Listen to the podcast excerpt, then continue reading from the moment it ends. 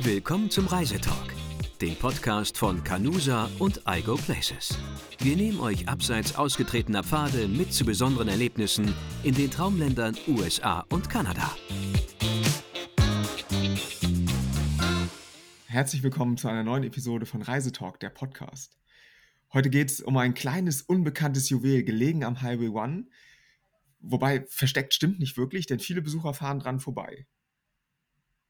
Ja, apropos vorbeifahren.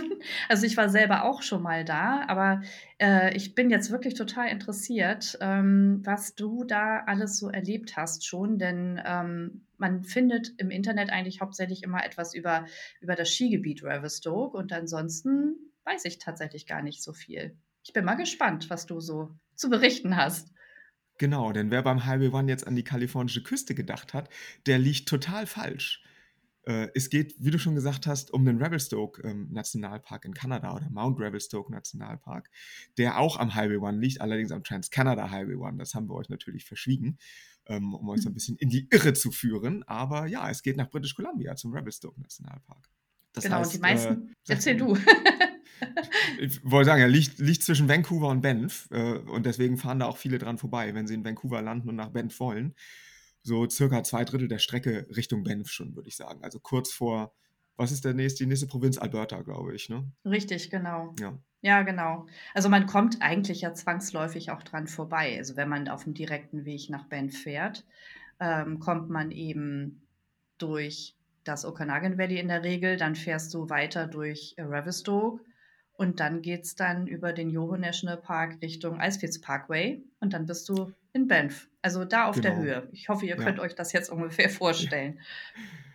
Tatsächlich, äh, ich höre das immer wieder, gerade mit dem Icefields Parkway und Banff und Yoho. Und ich habe das damals tatsächlich nicht gemacht, weil ich mich so ein bisschen auf die kleineren, unbekannteren Sachen fokussieren wollte in äh, British Columbia und bin dann wirklich schweren Herzens nicht so weit gefahren. Der zweite Grund war, dass ich mit dem Camper unterwegs war und die ganze Strecke auch wieder hätte zurückdüdeln müssen. In zwei Wochen war das dann nachher doch irgendwie ein bisschen viel Fahrerei. Aber äh, der Revelstoke ist mir wirklich sehr, sehr positiv in Erinnerung geblieben. Und es war auch der erste und einzige Nationalpark in Kanada, den ich mir bisher angeguckt habe. Und das ist sehr ungewöhnlich, wie gesagt. Also da ist man ja tatsächlich in der Regel eher im Banff National Park und im Mhm. Jasper National Park. Das sind natürlich die bekanntesten Nationalparks im Genau. Westen. Aber gut, dafür ist es dann halt auch sehr viel voller da.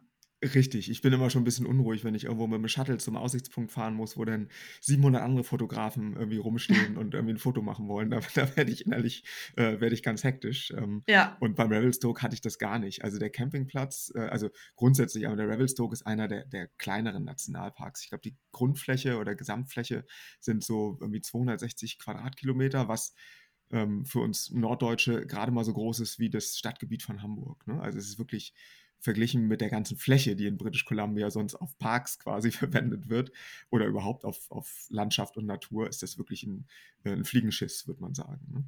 ja. Und wie bist du da grundsätzlich drauf gekommen? Hast du einfach deine Reise da abgebrochen oder war das von Anfang an das Ziel, wo du hin wolltest? Das war geplant. Das war das, ähm, das östlichste Ziel. Die Reise bis dahin war so ein bisschen vom Wetter geprägt. Also ich äh, bin quasi dem, dem Regen äh, davongefahren und habe es wirklich fast geschafft, äh, in den zwei Wochen keinen einzigen Regentropfen abzubekommen, mit Ausnahme eben von Vancouver am Anfang und am Ende, wo es die zwei Wochen durchgeregnet hat. Aber ähm, äh, Ärgerlich. ansonsten hat das wirklich gut funktioniert und mir war klar, dass ich nach dem Revelstoke eigentlich gen Süden möchte und über äh, eine südliche Route irgendwie zurück an der Grenze entlang Ah sozusagen. ja. Mhm. Ähm, aber ja, und dann äh, war das geplant, weil es, ich habe gelesen, es ist einer der kleinsten Parks, soll aber ganz schön sein. Und ich bin auch wirklich nicht enttäuscht worden, muss ich sagen. Also schon, wenn man reinkommt ähm, über den äh, Meadows in the Sky Parkway, so heißt es, ist so eine 26 Kilometer lange Strecke, die von Mhm. dem, ähm, von dem Highway One bis zum, bis zum Parkplatz führt letztendlich, also bis zum Nationalpark. Und da begann auch schon mein erstes Dilemma, wie sich das gehört. So, ich gehe ja immer überall zum Sonnenaufgang hin, wenn ich mich dann aufraffen kann nachts. Meistens kann ich das, um aufzustehen pünktlich. Ähm, äh, da war eine Schranke, der Nationalpark war zu. Ich, wie gesagt, Was? war mein erster Nationalpark in Okay. Kanada. Ich wusste nicht, ob das üblich ist oder nicht. In den USA kannst du in die meisten Nationalparks da so reinfahren. Dann ist da eine Self-Pay-Station und ich kann mir irgendwie eine Fee lösen ähm, Mhm. und gut ist. Aber da war eine Schranke vor und da war einfach zu. So. Und dann stand ich Okay. da und wusste nicht so, was ist denn jetzt los? Ja. Äh, ja, da war aber ein Campingplatz in der Nähe und da habe ich gefragt. Da gibt es auch ähm, offenbar eine kleine Station, die saisonbedingt irgendwie manchmal Tickets verkauft und manchmal auch nicht. Äh, in welchem Monat gesagt, warst du denn da? Ähm, es muss in der Shoulder-Saison gewesen sein. Ich muss gerade überlegen, ob das im Herbst oder im, im Mai war. Zumindest lag noch Schnee in Teilen. Ah also, ah ja. Mhm. Also ja, aber es, das, was ich hinterher herausgefunden habe, ist, dass der Nationalpark wirklich rund ums Jahr Öffnungszeiten hat. Entweder von Sonnenauf bis Sonnenuntergang oder von mhm. 8 bis 20 Uhr. Mhm. Äh, und ich war offenbar vor 8 da, musste dann einfach vorher halten, nochmal in Ruhe ein zweites Frühstück haben. Zum Glück war ich mit dem Camper da, was dann nicht ganz so schlimm ist. Standheizung ja. an und äh, das Frühstück war auf dem Herd. Aber das äh, war dann nichts mit dem Sonnenaufgang zumindest. Ja. Naja. Ja, das, und was hast du dann gemacht? Dann bist du Genau, dann fährt man eben diesen Meadows in the Sky Parkway hoch, fast 1500 Höhenmeter von der Straße mhm. unten bis zum Parkplatz im Nationalpark. Und äh, der führt durch so wunderschöne Blumenwiesen, also mit so ähm, Wildblumen, rollende Hügel, also ganz, ganz sanfte Hügel, die sich so durch die Landschaft ziehen, bis man dann irgendwann wirklich in diesem alpinen, subalpinen ähm, Gelände angekommen ist, schlängelt sich das über Serpentinen so hoch und mhm. ist wirklich, wirklich schön zu fahren runter fast noch ein bisschen schöner als hoch, weil man beim Runterfahren natürlich viel besser, viel besser in die Ferne gucken kann. Ähm, mhm. Ähm, zumindest als Fahrer, als immer nur äh, auf die steil ansteigende Straße vor allem, weil 1500 ja. Höhenmeter sind schon eine ganze, ganze Menge. Und man ja. darf auch nicht mit Fahrzeugen da längs fahren, die länger sind als 25 Fuß. Also mit dem äh, Das ist ein guter Fuß Hinweis. Ja. Genau, also ja, mit einem 30 Fuß Camper. Ähm, ich bin mir schon ziemlich sicher, dass man das machen könnte, aber es ist eben nicht erlaubt. Mhm. Ja, gut, den, aber das hat meistens seinen Grund. Ja. Genau, man muss mhm. wirklich, wenn der, der von oben oder von unten kommt, nicht aufpasst, da muss man dann einfach schon warten, rechtzeitig gucken. Ähm, am besten eben nicht allein im Auto sein und einer guckt vorher schon mal um die Kurve und sagt, ist frei oder ist nicht frei, ja. dass man oh dann ein Gott. bisschen weiter ausholen ja. kann.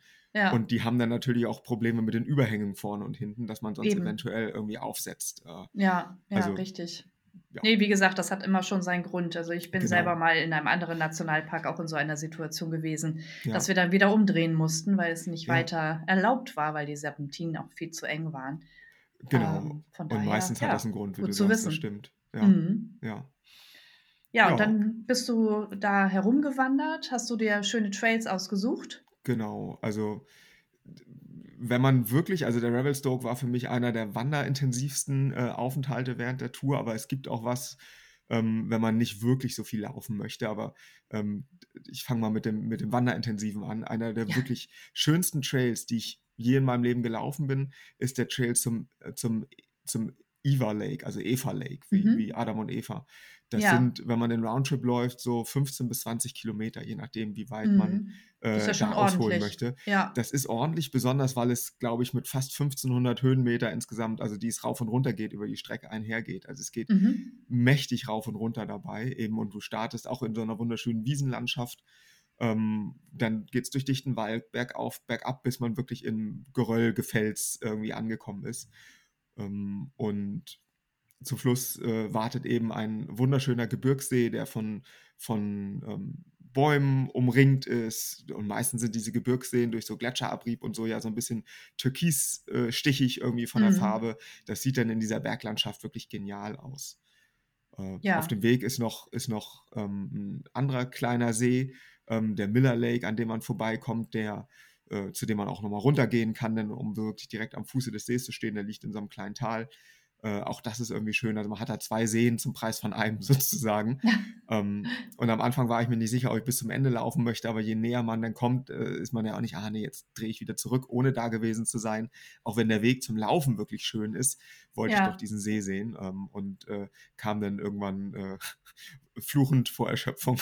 ich wollte gerade sagen, also man braucht dann ja mit Sicherheit eine gewisse Kondition, ne? Ja, ja, ja und das, vielleicht Ehrgeiz.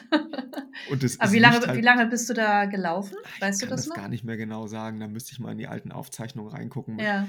All Trails oder was ich da benutzt habe, aber es war am Ende schon, schon eine ganze Weile. Also die ganze, ganze Trip ähm, wird mich sicherlich so um die fünf Stunden gekostet haben. Mhm. Ich bin da aber auch einfach eine sehr, sehr lahme Ente, weil ich am laufenden Meter anhalte, Fotos mache, vielleicht nochmal ein Video mache und das zieht sich dann natürlich gigantisch. Ne? Dann hältst du ja. an, nimmst den Rucksack ab, holst die Kamera raus. Äh, mhm. Ja, aber es war ja, einer der, der Hikes, wo ich glücklich war, auch Stöcke dabei gehabt zu haben. Oh, okay. Und da ich halt in der, in der Shoulder-Saison da war, auch noch Spikes, die ich nicht so häufig gebraucht habe. Aber ähm, zumindest wenn es dann doch so ein bisschen steiler bergauf geht und es ist oder bergab und es ist vereist, ähm, hilft das dann doch irgendwie sehr weiter. Mhm. Aber das war so ein richtiger Trail. Also es war alles so ganz gut zugänglich. Ja, Mhm. genau. Also das verzweigt sich manchmal ein bisschen. Da geht irgendwann noch, äh, gehen noch andere Trails ab, die noch ein bisschen weiter ähm, ins Hinterland führen. Ein Blick auf eine Karte oder so kann schon nicht schaden, aber es ist jetzt nicht so wie in der Wüste, wo dann alles gleich aussieht, dass man sich so wunderbar verlaufen könnte. Also es, es wäre wahrscheinlich auch ohne Karte und Kompass einigermaßen gegangen. Mhm. Aber ist das nichts für Anfänger? Wahrscheinlich nicht, ne? Da muss man schon ein paar Nee, mehr. also wenn, wenn, die, wenn die Anfänger, äh, also Wanderanfänger sicherlich nicht, ne, man müsste schon in der Lage sein, die Distanz auch wirklich laufen zu können mit dem Höhenunterschied, aber ansonsten äh, ist es unfassbar belohnt am Ende. Anders kann ich das nicht Mhm. sagen. Ich hatte auch wirklich, als ich gestartet bin, ich hatte keinen guten Tag. Das ist ja manchmal so, dass man denkt, oh, ich habe heute so überhaupt keine Lust auf Anstrengung, schon gar nicht so ähm, wirkliche Anstrengung und ähm, habe es dann trotzdem gemacht und habe es keine Sekunde bereut. Hinterher zumindest nicht. Oder als ich am See war. Zwischendurch dem- vielleicht schon. Ja, zwischendurch schon. Das gehört, finde ich, auch dazu, äh, wenn Ja. man da alleine ist. Das bewahrt einem ja auch immer so ein bisschen davor, von, von äh, Bären über den Weg zu laufen, wenn man da einfach laut fluchend umherläuft. Ich wollte gerade er fragen, Das du letzte Mal gesagt, ich singe immer dabei. Nee, ich bin keinem begegnet. ähm, aber eben viel, ähm, viel Reh und Hirschgetier. Äh, also Hast du andere gesehen? Tiere auf vier Beinen, Ja. genau. Und Ja, Hörnchen toll. und so ohne Ende. Also es ist wirklich, und ich bin auch fast keinem anderen Wanderer begegnet. Dieser Campingplatz, von dem ich vorhin erzählt habe, der war brechend voll. Mhm. Ähm, es war kein Platz mehr frei. Ich musste auch außerhalb campen tatsächlich.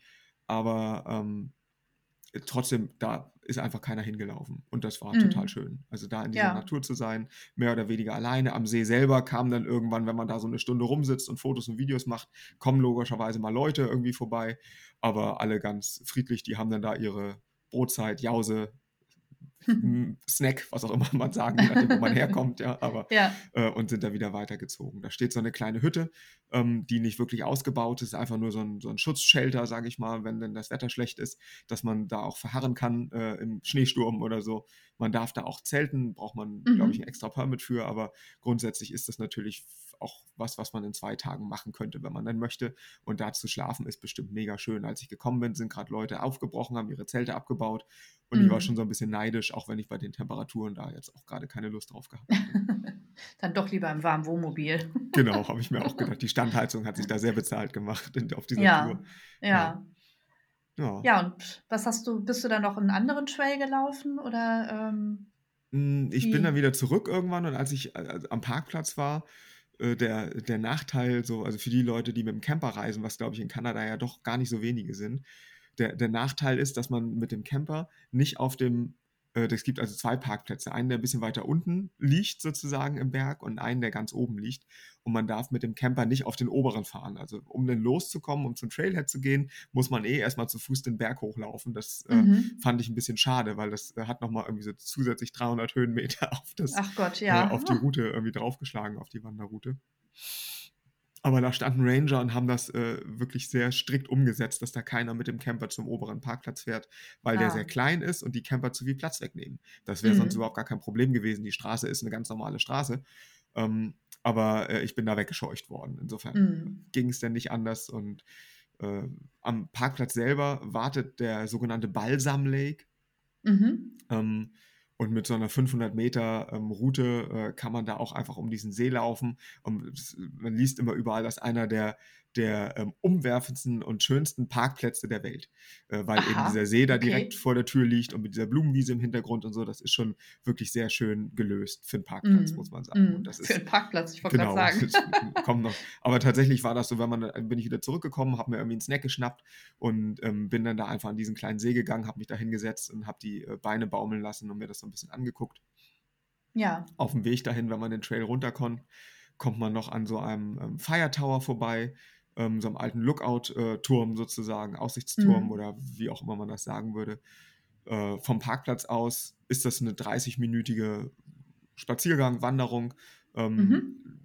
aber ich bin eben auf dem Weg von dem, äh, von dem Eva Lake quasi dran vorbeigekommen Ja. und äh, habe da kurz gehalten, habe auch noch irgendwie ein paar Fotos gemacht, einen Zeitraffer gemacht. Äh, und der hat tatsächlich eine sehr ähm, sehr schöne Position, wie das denn häufig bei so Aussichtstürmen und so ist, ne? oder, oder Fire Towern, dass man irgendwie irgendwo hingucken muss, sonst wird sich das ja gar nicht lohnen. Mhm. Aber äh, das muss ich sagen, das lohnt sich auch äh, sonst, da vom Parkplatz hochzulaufen. Ähm, da ist eine kleine Ausstellung in diesem Turm, die man sich angucken kann über die Arbeit, die da früher gemacht wurde. Mhm. Aber ja, das war eigentlich das, was ich hauptsächlich gemacht habe.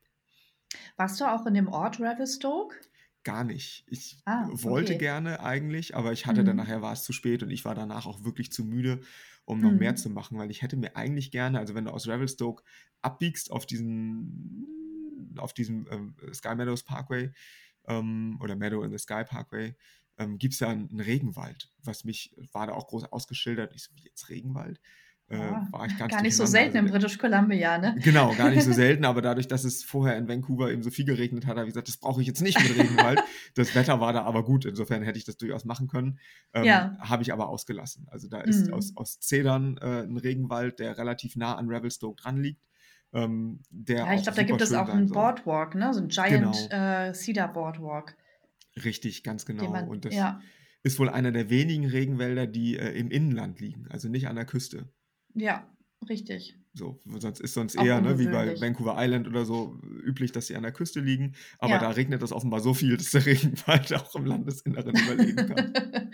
Ja, ist ja auch ein bekanntes Skigebiet. Also da muss ja schon genug Schnee, Schneefall sein, ne? Also von Absolut, daher ja. macht das alles Sinn. Und Definitiv. dabei liegt das gar nicht so unfassbar hoch. Ne? Also der, Mhm. die höchste Erhebung Mount Revelstoke sind, glaube ich, 2000 Meter über, über Meereshöhe, was Mhm. ja jetzt für, ähm, für die kanadischen Rockies eigentlich auch nix ist. Ne? So Das stimmt, richtig. 2000 Meter, das ist ja gefühlt wie bei uns in Norddeutschland der Bungsberg, würde man dann sagen. Ne? Aber ähm, nee, das äh, für das Skigebiet, das habe ich überall gelesen, als ich angefangen habe, mich damit zu beschäftigen, weil das ja auch eine der, der höchsten, trotz dieser geringen Höhe des Berges, oder in Anführungsstrichen geringen Höhe, äh, eine der, der höchsten, äh, wie sagt man denn, vertikalen Abfahrten hat.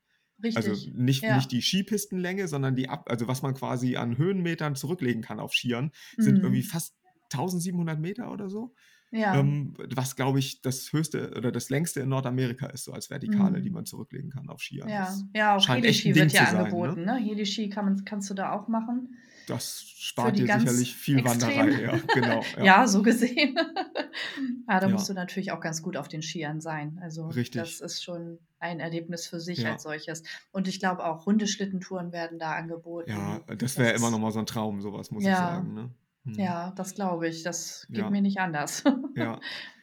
Und es, Ja, es, also was ich auch nicht wusste, ist, dass es da echt schon lange auch, also ich habe mich jetzt nie mit der Geschichte von Skifahren auseinandergesetzt, aber das begann wohl schon vor 1900 mit irgendwelchen norwegischen Einwanderern und ab, mm, ab 1915 wurde das dann zu einer richtigen Skisprung-Metropole, ähm, bevor ja, dann so die nordischen Disziplinen mit Abfahrt und so eher gekommen sind, wo ich auch dachte, okay, mit Skisprung hätte ich da jetzt nicht gerechnet, aber warum nicht, ne? Es, Ja, ja, klar. Mhm. Ja, es ist ja auch bekannt geworden durch den Goldrausch damals. Ne? Da war ja auch der genau, Goldrausch, das ist ja auch so ja, eine äh, alte äh, Stadt, auch eine Ghost Town, die man da sich anschauen kann. richtig, ja. Und da sind dann vielleicht ein paar Skifahrer hängen geblieben. Das, das Wer glaube ich, weiß. ja. Ja, ja. Und die, die, man sieht die Stadt ja auch von oben ähm, so ein Mhm. bisschen, weil die, die Auffahrt zum, zum Nationalpark gar nicht so weit vom wirklichen Ort entfernt liegt. Und wenn man Mhm. oben am, am Parkplatz ist, ähm, gibt, das, ähm, gibt das einen kleinen Aussichtspunkt. Äh, Parapet heißt der, also pa Parapet.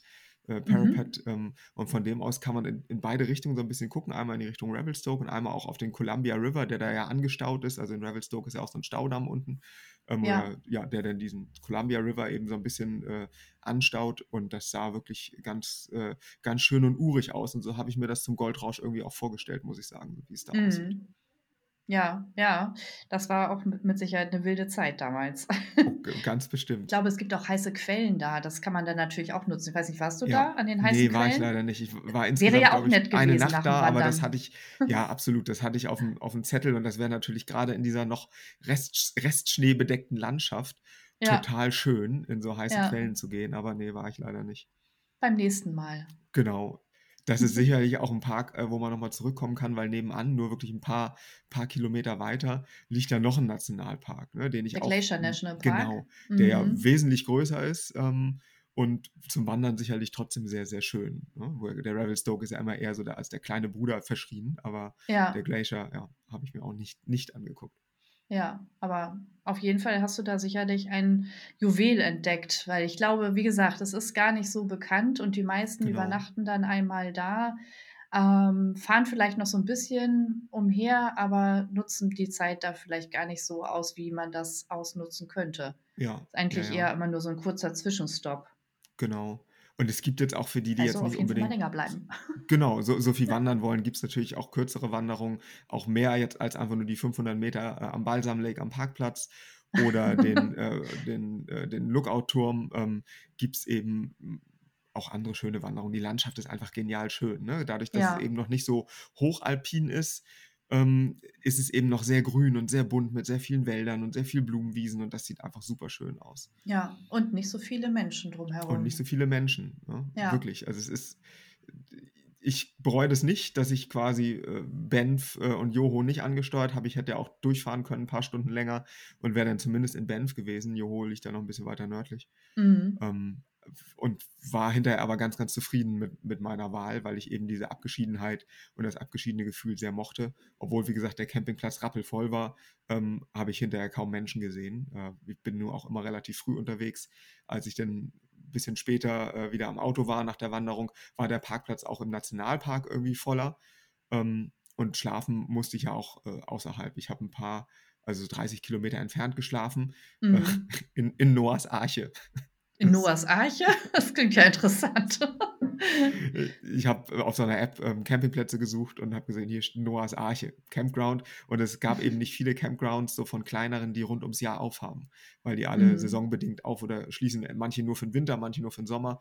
Ähm, und der hatte eben Four Seasons auf. Habe gesagt, ich versuche einfach mal mein Glück und habe einfach einen Stellplatz bekommen.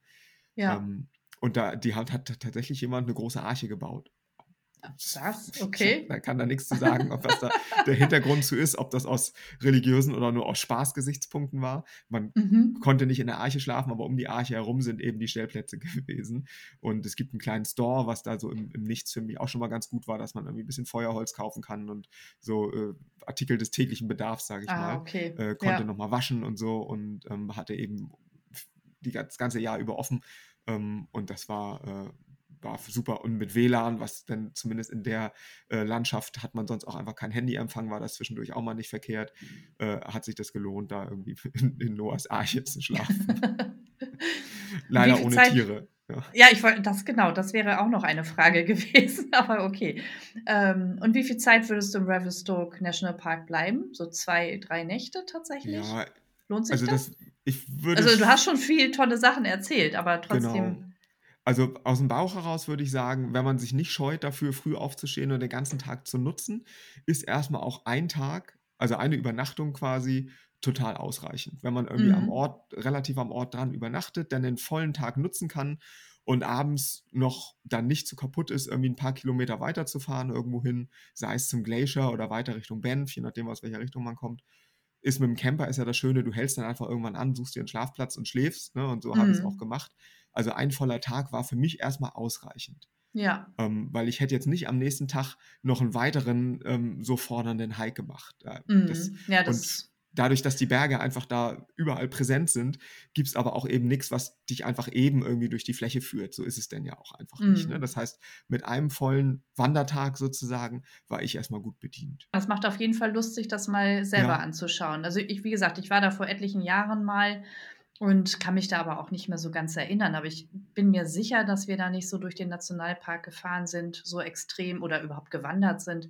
Ich kann mich nur noch an den Ort erinnern. Und das war eigentlich Ja. auch schon sehr nett. Also, Ja. wie gesagt, mit der Ghost Town. Es gab, glaube ich, auch ein Railway Museum. Und, Genau, das ähm, spielt da irgendwie eine große Rolle äh, mit, Ja, dieser, mit, der, ja. mit der Railway, genau, ja. Richtig. Also auf jeden Fall ein Besuch wert. Alles in allem. Mhm. Und ich, ich weiß gar nicht so genau, äh, ich weiß auch gar nicht, ob, ob, ob du das weißt oder nicht, ähm, wie das, weil das jetzt ja unser erster Nationalpark in Kanada ist auch, und auch Mhm. der erste, den ich gesehen habe, ähm, ob, die, ob die Preise alle gleich sind und ob es da eine Jahreskarte gibt oder nicht. Also ich weiß, dass die, die Eintrittsfee, glaube ich, für eine Familie oder Kleingruppe um die 21 kanadische Dollar liegt.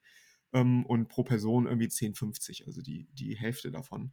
Aber ich weiß gar nicht, ob es wie in den USA auch es gibt so eine Jahreskarte, Ja, aber ich habe keine ja. Ahnung, was die kostet, muss ich Ja, sagen. doch, äh, die gibt es. Das, äh, der Discovery Pass ist das. Und ich Stimmt, bin mir jetzt ich nicht ganz gelesen, sicher. ja. Ich glaube 89 kanadische Dollar, meine ich. Ja, Also auf jeden Fall also so um die ähnlich wie 90 USA. kanadische Ja, Dollar. ja. Hm. Ja. Und das lohnt sich Ja. halt für eine klassische Westkanada-Reise auf jeden Fall, den zu Genau, also nehmen, wenn weil man mehr als einen ja, Park sieht, ja, deswegen, ich habe mir den nicht jeden Fall. gekauft, weil das Einzige, was ich da irgendwie Mhm. kaufen konnte, so in dieser kleinen Hütte auf dem Campingplatz, war ein normaler Eintritt.